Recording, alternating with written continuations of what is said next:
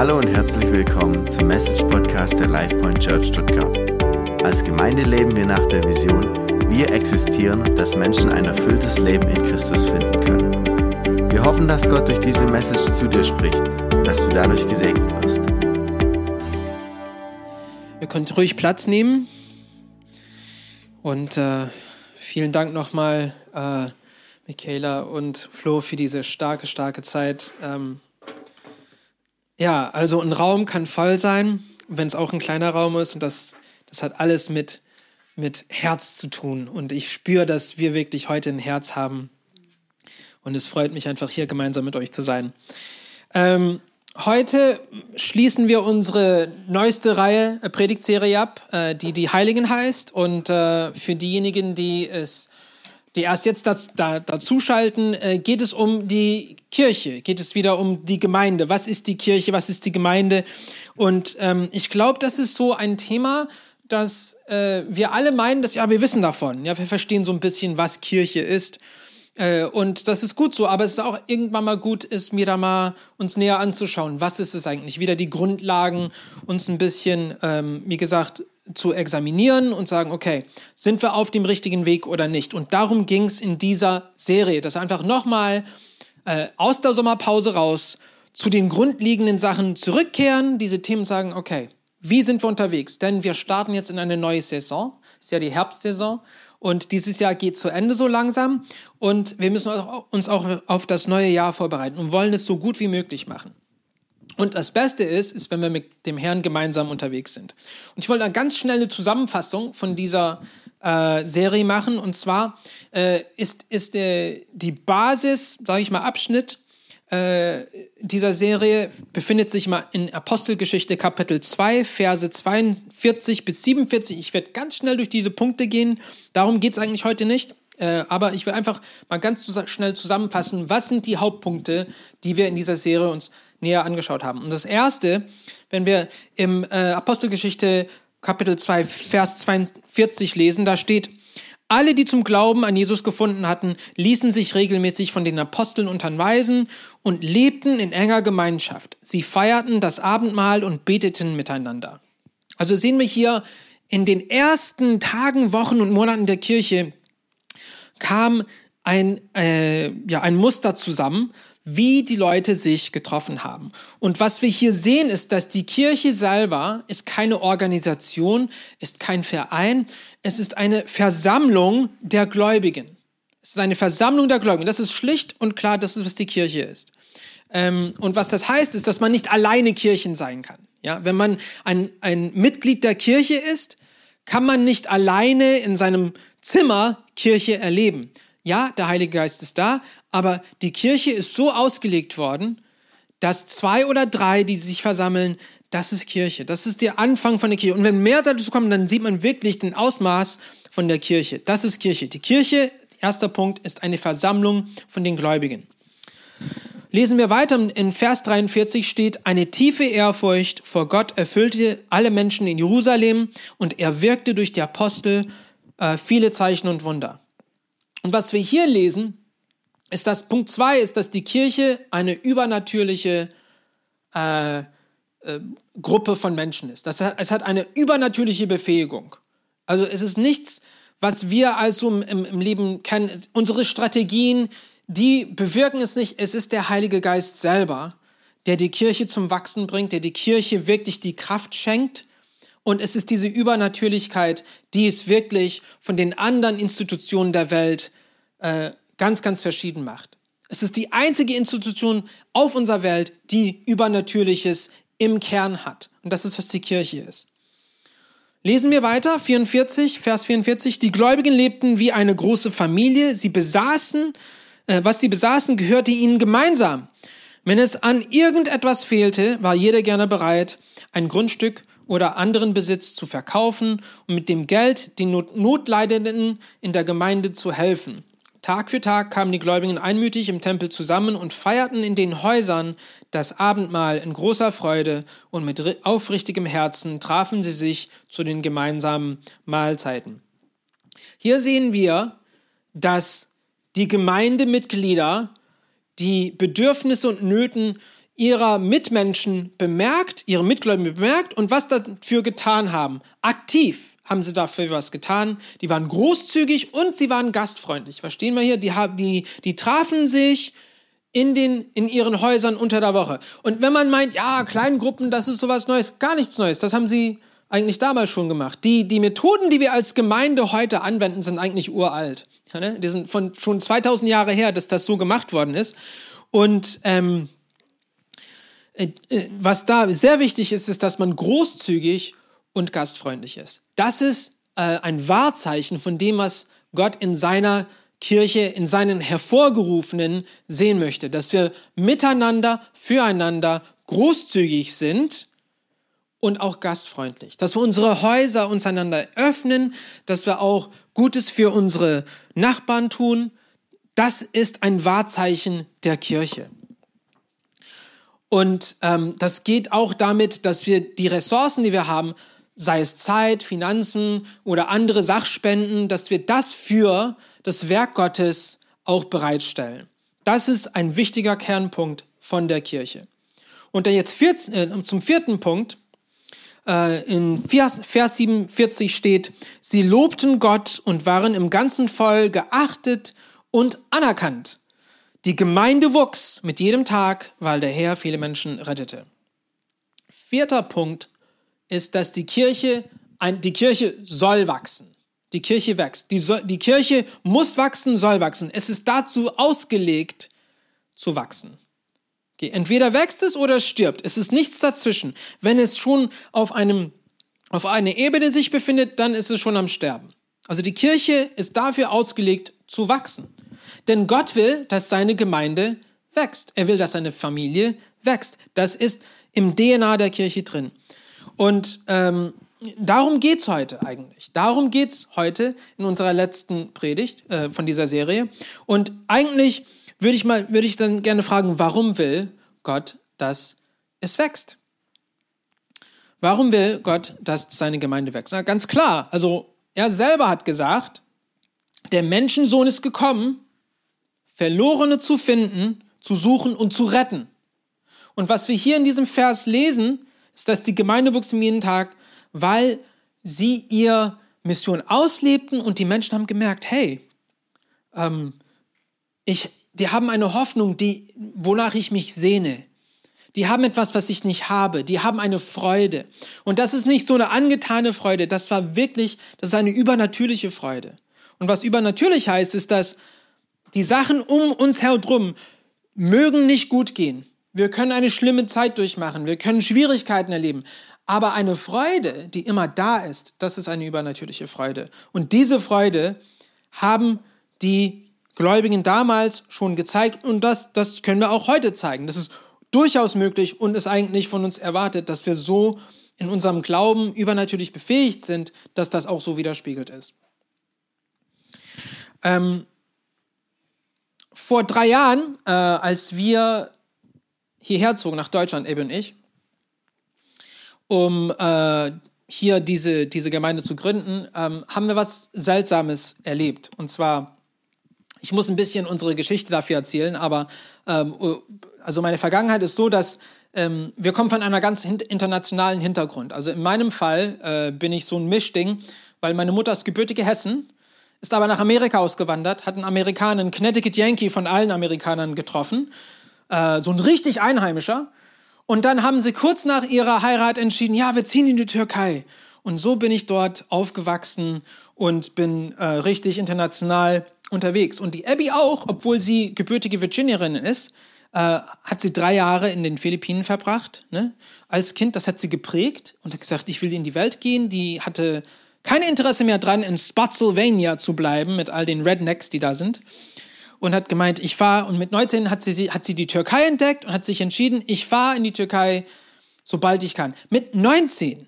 Also das finde ich immer, wenn ich so dran denke, das ist verrückt, dass eine, eine ledige Frau fährt in ein muslimisches Land mit 22 ohne nix. Also sie ist einfach hingezogen und äh, international ne, geprägt. Und da haben wir uns kennengelernt und haben zwölf Jahre gemeinsam dort Gemeinde gebaut, haben unsere drei Kinder dort auf die Welt kommen sehen. Was alles heißt, wir sind nicht richtig Allmann. Ne? Also wir, Allmann sind wir nicht. Wir sind eher so ein Mischding. Und das, das kommt dahin, dass wir sind hierher gekommen, um Gemeinde zu bauen. Wir wollen ja, dass die Kirche wächst. Und wir hatten ein paar Erwartungen, äh, die für uns interessant waren. Ähm, wir haben gedacht, weil äh, es gibt ja jetzt, wie, wie man Gemeinde gründet, das ändert sich. Und gerade ist es so, wie, macht man, wie bringt man es zum Wachsen? Ne? Und man kann lesen, ja, also ihr müsst diese Strategie anwenden. Was jetzt gerade groß ist, ist Insta. Ne? Also so, soziale Medien muss man anwenden. Und dann, wir müssen ein Team bauen.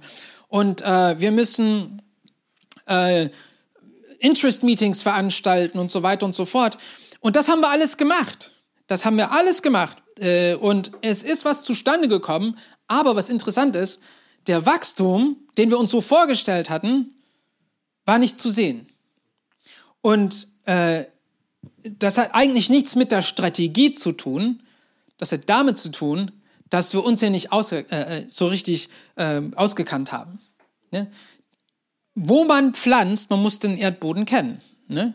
Und wenn du jetzt bestimmten Dünger nimmst oder eine bestimmte Pflanze anpflanzt oder es in einer Weise wässert, jetzt, ich habe einen schwarzen Daumen, deswegen rede ich aus dem, ich habe keine Ahnung, wovon ich rede, aber man merkt schon, dass wenn man es nicht richtig macht, dann wächst es ja auch nicht. Es gedeiht nicht. Man muss den Erdboden kennen. Was, woraus besteht der Erdboden?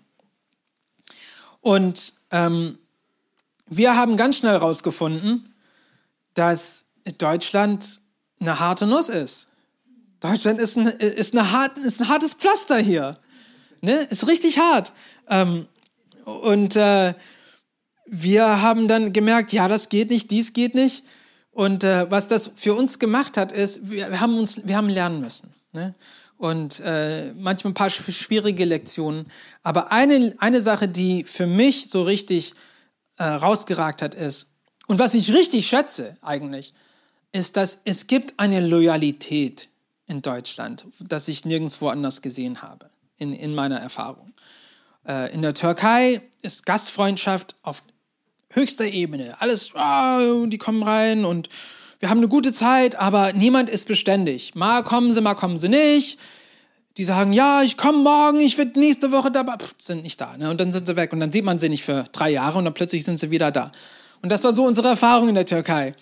In Amerika, ähm, da ist alles Hype. Äh, ehrlich gesagt, alles ist Hype in Amerika, weil ich glaube, das ist so eine Konsumkultur. Ne? Alles ist nach dem Verbraucher ausgerichtet und du musst richtig stark werben und sagen, hey, wir haben diese coole, wir haben dieses coole Programm. Unser Insta ist einfach Hammer und wir machen dies, das und wer weiß noch was und da kommt einer, ja, ich will dabei sein. Ah! Und dann plötzlich, wenn es denen nicht mehr passt, dann sind sie wieder weg. Und in Deutschland ist es nicht so. Es ist wie, ähm, wie sagt man, man geht angeln, okay? Man, man wirft sein Ding raus und dann wartet man und dann, aber wenn der Fisch kommt, dann bleibt der Fisch, ne? Und, und das ist, was ich so richtig schätze an Deutschland, ist, dass wir loyal sind. Das ist eine Stärke. Das ist eine Stärke. Wir sind beharrlich, ja? Wir haben Ausdauer. Und, und das ist eine Stärke. Aber die Ausdauer, im, im Ausdauer muss man auch ähm, geduldig sein. Und was wirklich die Kirche zum Wachsen bringt, das ist, was uns wirklich hier äh, so richtig gezeigt worden ist, dass die Kirche wird zum Wachsen gebracht, wenn wir die eigentliche ursprüngliche Mission durchführen. Wenn das nicht im Mittelpunkt ist, dann, dann sieht man etwas Wachstum, aber man sieht nicht den eigentlichen Wachstum. Man sieht nicht den eigentlichen Wachstum. Und der eigentliche Wachstum ist, dass der Menschensohn gekommen ist, nicht Gläubige zu retten, sondern Verlorene. Und wenn wir das Leib Christi sind, wenn wir, der Leib Christi sind, dann ist es auch unser Auftrag, als Gemeinde, als Kirche, die Verlorene zu finden. Die Verlorene zu finden damit die nicht mehr verloren sind, damit die, wie gesagt, seine Kraft erleben, seine Heilung erleben, seine Hoffnung erleben. Was wir erlebt haben. Es ist fast, als würden wir, meine Frau und ich lieben, zu Maurer zu gehen. Das ist so ein Ding, das wir machen. Ähm, freitags haben wir ein kleines Spaziergang, wir gehen zu Maurer und holen uns süßes Gebäck Und es, äh, anfangs haben wir die Donauwelle entdeckt. Kennt ihr die Donauwelle? Okay. Ich so, was ist das Ding, ne? Aber ich habe davon richtig geschwärmt. Donauwelle. Ich habe gedacht, das sei das neueste Ding auf dem, auf der Erde. Und dann haben wir, ja, Donau, was sagst du? Das ist so, ein normales Gebäck. Aber ich fand es richtig toll. Ich habe jedem davon erzählt. Ne? Und das ist genauso, wie es bei uns sein sollte mit dem Evangelium. Wenn wir diese Rettung erlebt haben, sollten wir es jedem weiter erzählen wollen wollen, denn es ist etwas Unglaubliches. Es gibt uns Kraft für allem. Aber wie sieht so was Praktisches aus? Also, das sind jetzt gute Prinzipien, aber wir wollen es ein bisschen ins Praktische bringen. Was äh, können du und ich machen, um das wirklich auszuleben? Und ich will euch ein Geheimnis hier erstmal verraten. Man braucht kein Theologe sein. Okay, du brauchst nicht irgendwie vier Jahre Theologie zu studieren, um guter Evangelist zu sein. Du brauchst nicht äh, super befähigt sein, um Leute zu überzeugen. Nee.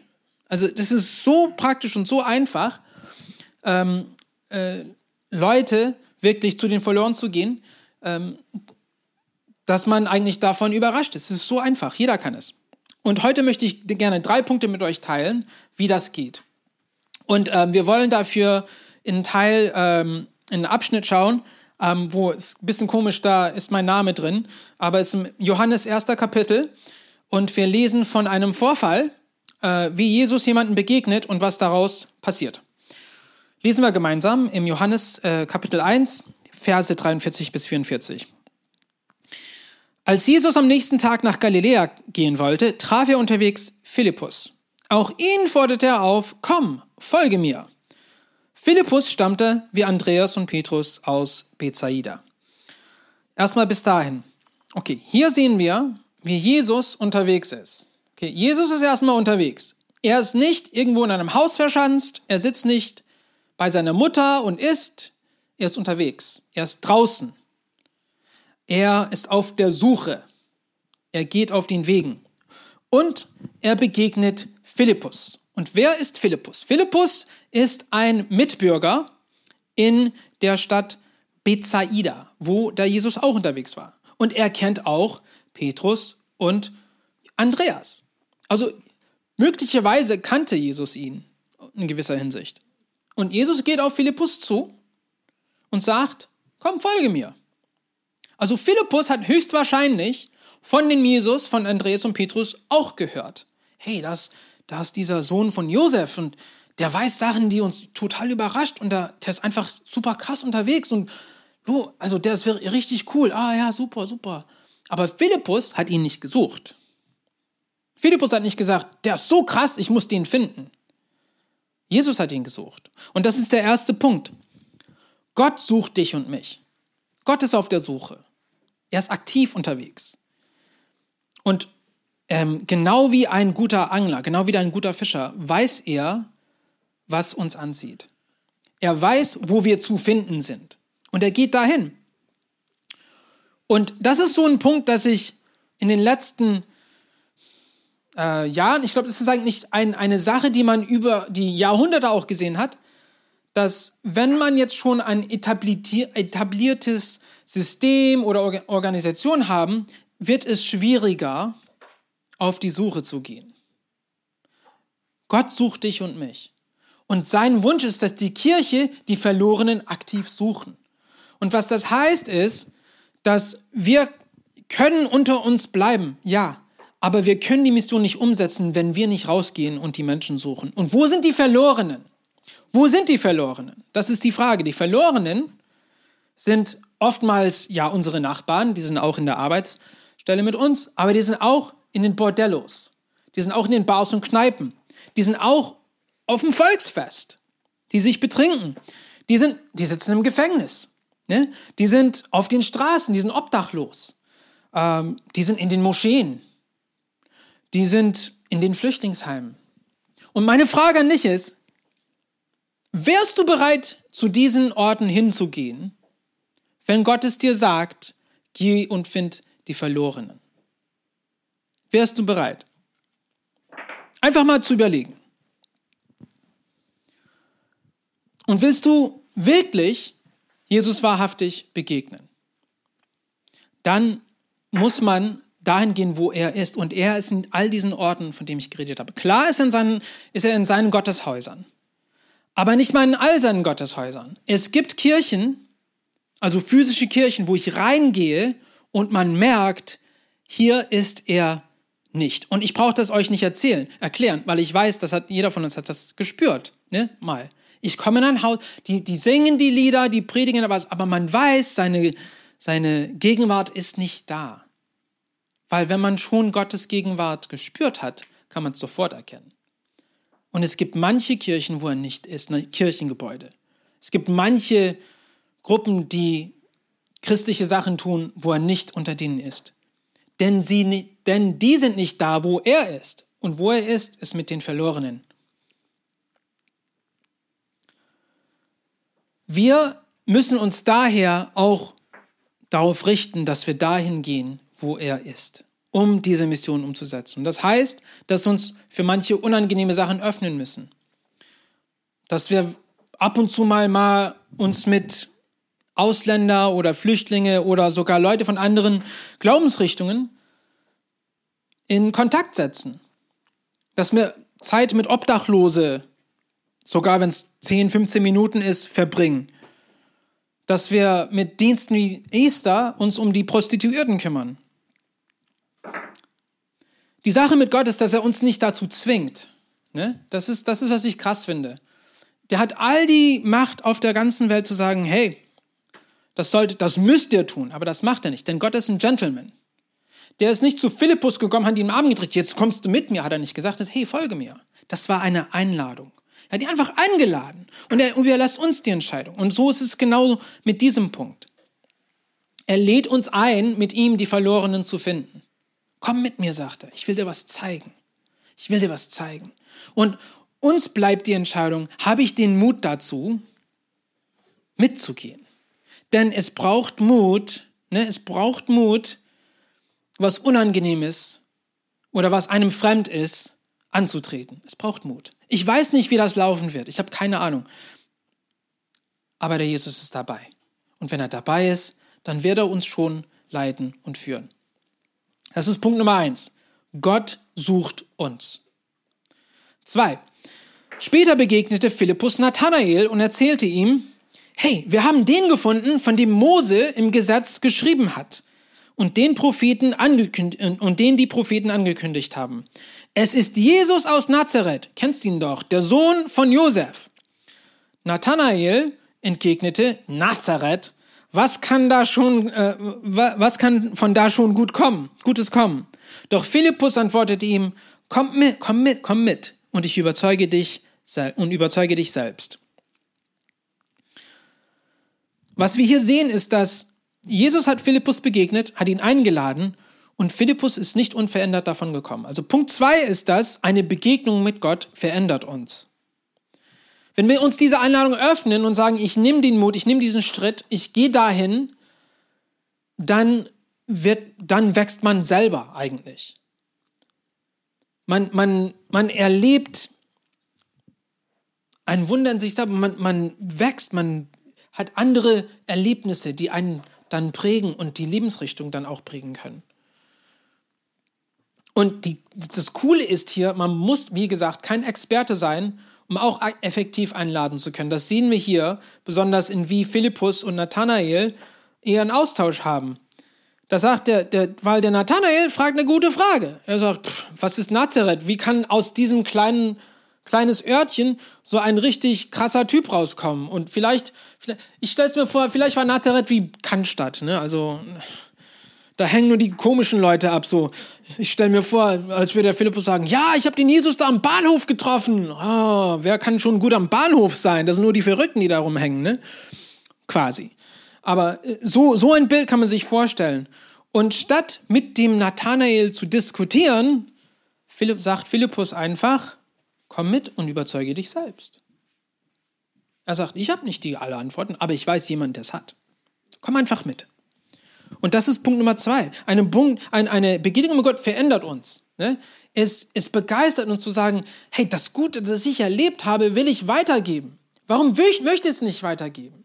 Wir haben alle etwas, wofür wir eine Leidenschaft haben. Wir reden gerne davon. Egal, ob die Person neben uns da sich dran interessiert oder nicht. Das ist, was Leidenschaft ist. Wir reden halt davon. Ah, ich liebe ähm, Fußball oder wer weiß was.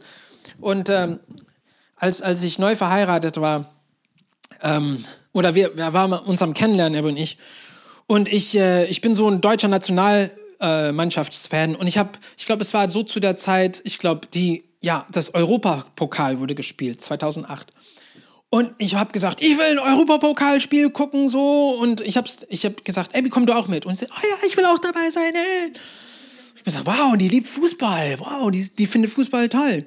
Und dann kommt eine, kommt eine weise Frau an mich an und sagt, die findet Fußball nicht toll, sie findet dich toll. Und da habe ich gemerkt, meine, meine Begeisterung, es ging nicht um das, worum ich begeistert war, sondern ich habe viel davon gesprochen und weil sie zugehört, habe ich gemeint, ach, die, die interessiert sich auch dafür, aber das war nicht so. Und so ist es oft mit uns, dass wir von Sachen reden. Wir haben, wir haben eine Leidenschaft, ne? wir wollen davon reden. Und ähm, wenn du schon mal gerne, eigentlich das Interessante ist, wir sind nicht immer so richtig davon äh, bewusst, was, was wir so, äh, wovon wir reden ne? oder was uns so antreibt. Aber wenn wir mal einen Moment nehmen, einen Schritt zurücknehmen und sagen, wovon rede ich am meisten am Tag? Womit verbringe ich am meisten meine Zeit? dann wirst du schon sehen, wo deine Prioritäten sind, dann wirst du schon sehen, was deine Leidenschaft eigentlich ist. Und oftmals ist es nicht das, was wir uns hoffen, erhoffen. Ja, das, ist, das ist halt so eine Sache, die wir im Leben haben. Aber wenn wir Gott begegnen, dann wird er zu unserer Leidenschaft. Wirklich. Und äh, das lässt einen nicht los. Und das, das ist, was wir in Philippus sehen. Wir werden durch eine Begegnung mit ihm verändert. Und das führt dann zum Punkt Nummer drei. Als, Nathanael, als Jesus Nathanael erblickte, sagte er, hier kommt ein wahrer Israelit, ein ganz und gar aufrichtiger Mensch. Nathanael staunte, woher kennst du mich? Jesus erwiderte, noch bevor Philippus dich rief, habe ich dich unter dem Feigen, Feigenbaum gesehen. Nathanael darauf erwiderte, Rabbi, du bist wirklich Gottes Sohn, du bist der König von Israel. Das, das ist ein bisschen seltsamer Abschnitt hier. Wovon redet Jesus eigentlich, wenn er sagt, ich habe dich unter dem Feigenbaum gesehen? Das ist eigentlich nicht wichtig, wovon er redet. Was, was hier wichtig zu sehen ist, dass er etwas sehr Persönliches über, über Nathanael wusste, das äh, nur der Nathanael wirklich ähm, in sich hatte. Also er hat etwas ganz Persönliches ihm offenbart. Und genauso ist es mit Gott. Er offenbart sich uns auf einer persönlichen Weise. Ne? Er trifft dich und mich an einem Ort, wo wir ihn wirklich sehen können, wo wir ihn wirklich verstehen können. Und das ist das Wunderbare. Es ist nicht ein, ein Erlebnis, nur ein emotionales Erlebnis. Es ist viel, viel tiefer. Man, man merkt, ey, der sieht Sachen in meinem Leben, das nur ich wissen kann. Er versteht Sachen, die ich nur selber erleben kann oder erlebt habe. Und er trifft uns in diesem Ort und verändert uns. Und was wir hier sehen müssen ist, wir waren gestern in, in Karlsruhe, um ähm, einen Stand, äh, ein paar Leute, Freunde zu besuchen, die einen Stand aufgestellt haben, um äh, Leuten über Jesus zu erzählen. Und äh, richtig mutig. Also ich finde es krass, das ist nicht so meine, meine Art, aber wir sind einfach, einfach hingegangen, um zu sehen, was, was so abspielt. Und was interessant ist, ähm, wir haben manche Erlebnisse, wo Leute kommen möchten, um mit ihnen zu argumentieren, mit ihnen zu diskutieren. Und äh, was, was cool war, ist zu sehen, dass die meisten sich nicht in diese Argumenten reinlassen. Denn wir können Leute mit Argumentation nicht überzeugen. Du kannst die besten Argumente haben. Du kannst es so auslegen, dass was sie auch sagen, du es abschneidest, sagst, ja, und können, man kann sie intellektuell fertig machen und die werden trotzdem nicht zum Herrn kommen.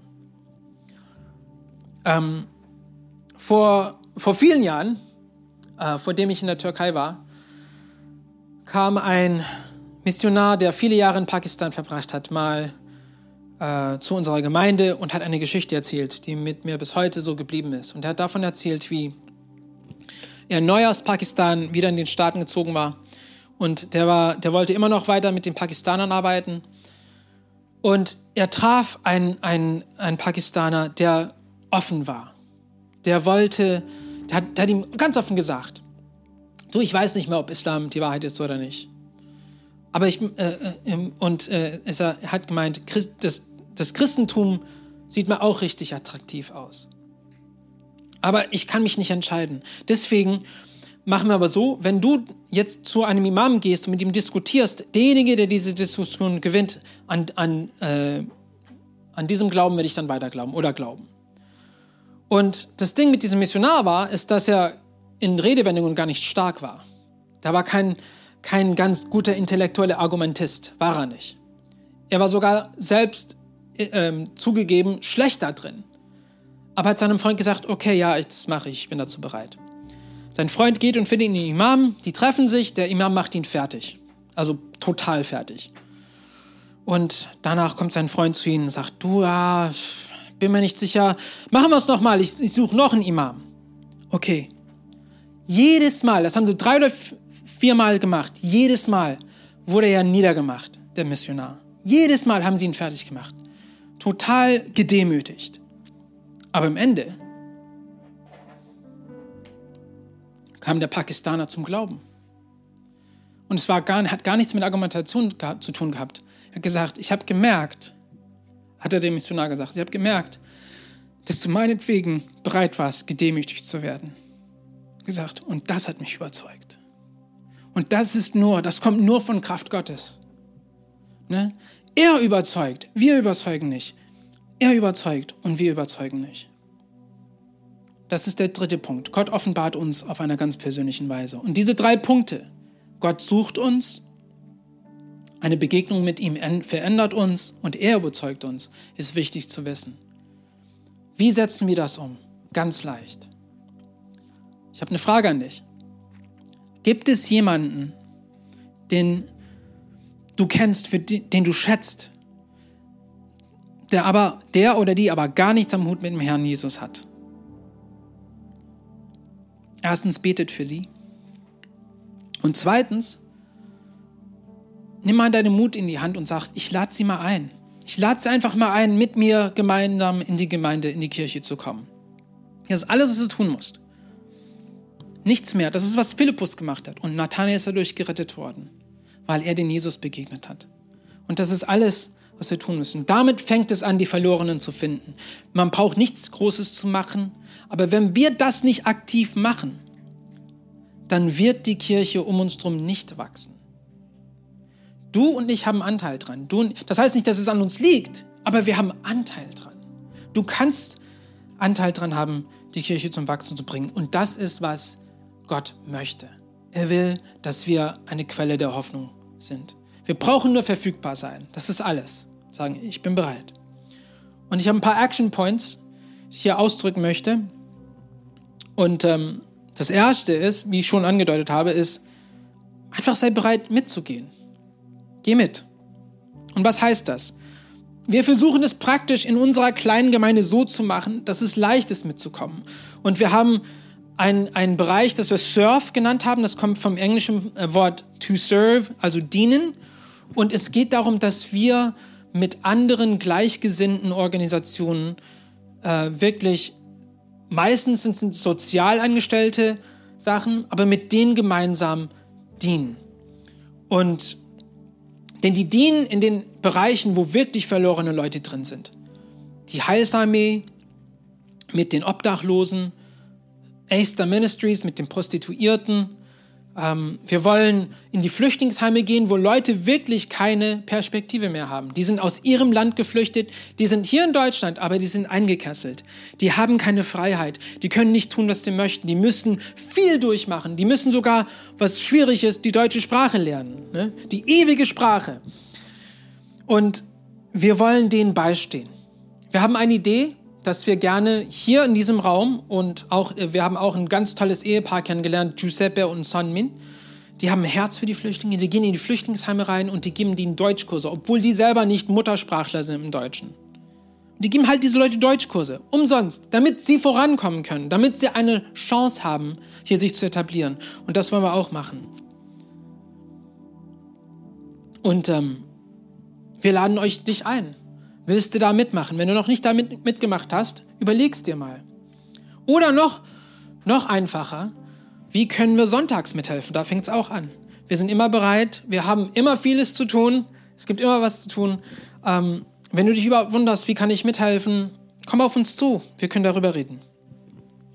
Zweitens würde ich sagen, und das ist jetzt eine persönliche Entscheidung, ist das, entscheide dich halt, jemanden einzuladen. Es muss nicht in diese Gemeinde sein, es muss nicht zu LifePoint sein. Aber lädt einfach jemanden ein, in die Gegenwart Gottes zu kommen. Ich glaube, neulich war Holy Spirit Night, nehme ich an. Ja? Ähm, das wäre so ein perfekter Ort gewesen, jemanden mitzubringen, der nichts mit Jesus am Hut hat. Denn die werden da reinkommen und sagen, was ist hier los? Was ist mit denen? Was treibt diese Leute an? Und da können sie eine Begegnung mit Gott haben. Oder aber sie können auch hierher kommen und hier eine Begegnung mit Gott haben. Aber wir müssen Leute einladen. Wir müssen dazu bereit sein, sie einzuladen. Und das ist nicht, wenn man es nicht zu einer Gewohnheit macht, dann passiert es nicht. Wir müssen es, es, es muss etwas, das wir immer wieder tun. Und dann das Letzte ist, und das ist eigentlich der Punkt, das wahrscheinlich ein bisschen am meisten Mut braucht, ist einfach sie mitzubringen. Denn meistens, was passieren wird, ist, die werden wahrscheinlich absagen. Ah, ich habe was anderes an dem Tag. Aber nicht aufgeben, wenn wir wirklich Menschen lieben. Wenn wir wirklich Menschen lieben, geben wir nicht auf. Denkt an Jesus. Wie wäre es, wenn er gesagt kommen wäre, ja, ich gehe für euch ans Kreuz. Ja, brauchst nicht, Jesus. Okay, tschüss. I'm out.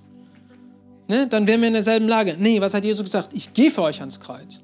Ich lasse mich ans Kreuz nageln. Ich lasse mich niedermachen. Ich lasse mein Blut ausgegossen werden. Ich lasse das zu. Ich gehe für dich in die Hölle. Und ich komme zurück. Das Gleiche müssen wir auch ausleben. Denn wir sind die Heiligen. Wir sind diejenigen, die hervorgerufen sind. Wir sind das Leib Christi. Und was er macht, sind wir auch dazu zu machen. Wir haben sein DNA.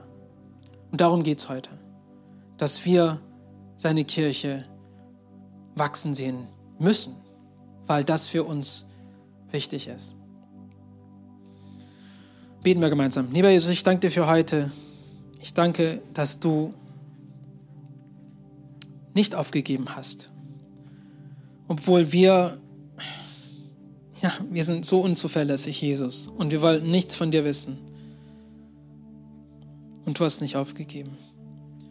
Und wir danken dir dafür, dass, obwohl wir es nicht wussten oder verstanden haben, du uns gerettet hast. Und jetzt wir wirklich ein Leben voller Hoffnung, voller Bedeutung haben dürfen. Und dass wir nicht nur diese Bedeutung haben dürfen in dich, sondern dass wir auch diese Bedeutung weitergeben dürfen. Diese Bestimmung. Ich bete für jeden hier. Ich bete, dass du mit jedem von denen persönlich begegnet bist und dass du sie in deinem Beziehung mit denen zum Wachsen bringst, voranbringst, sie dahin bringst, wo wir auch die Verlorenen mit dir gemeinsam finden. Und mein Gebet ist, Herr Jesus, dass du deine Häuser mit deiner Gegenwart füllst, aber auch mit den Verlorenen, die nicht mehr verloren sind, die selber gerettet werden. Bring uns diese Menschen, bring uns zu den Menschen, Jesus, wo sie sind, damit wir gemeinsam mit dir gehen können und sie retten können in deinem Namen. Ich danke dir, dass du uns diese Kraft schenkst. Ich danke dir, dass du schon am Wirken bist. Und ich danke dir für diesen Morgen, dass wir davon lernen dürften, wie sehr du uns liebst und uns nochmal diese, diese grundlegenden Steine anschauen können. Worum geht es in der Kirche? Warum machen wir Kirche? Wo geht sie hinaus? Treibe uns voran, Jesus. Gib uns die Kraft dafür. Und ich danke dir schon, dass es so ist. In deinem heiligen Namen. Amen. Wow, was für eine Message. Wir hoffen, dass dieses Wort zu dir gesprochen hat und dich durch den Tag und die kommende Woche begleiten wird. Wenn du mit uns in Kontakt treten möchtest, kannst du gerne auf unsere Website und Social Media vorbeischauen. Bis zum nächsten Mal, sei gesegnet.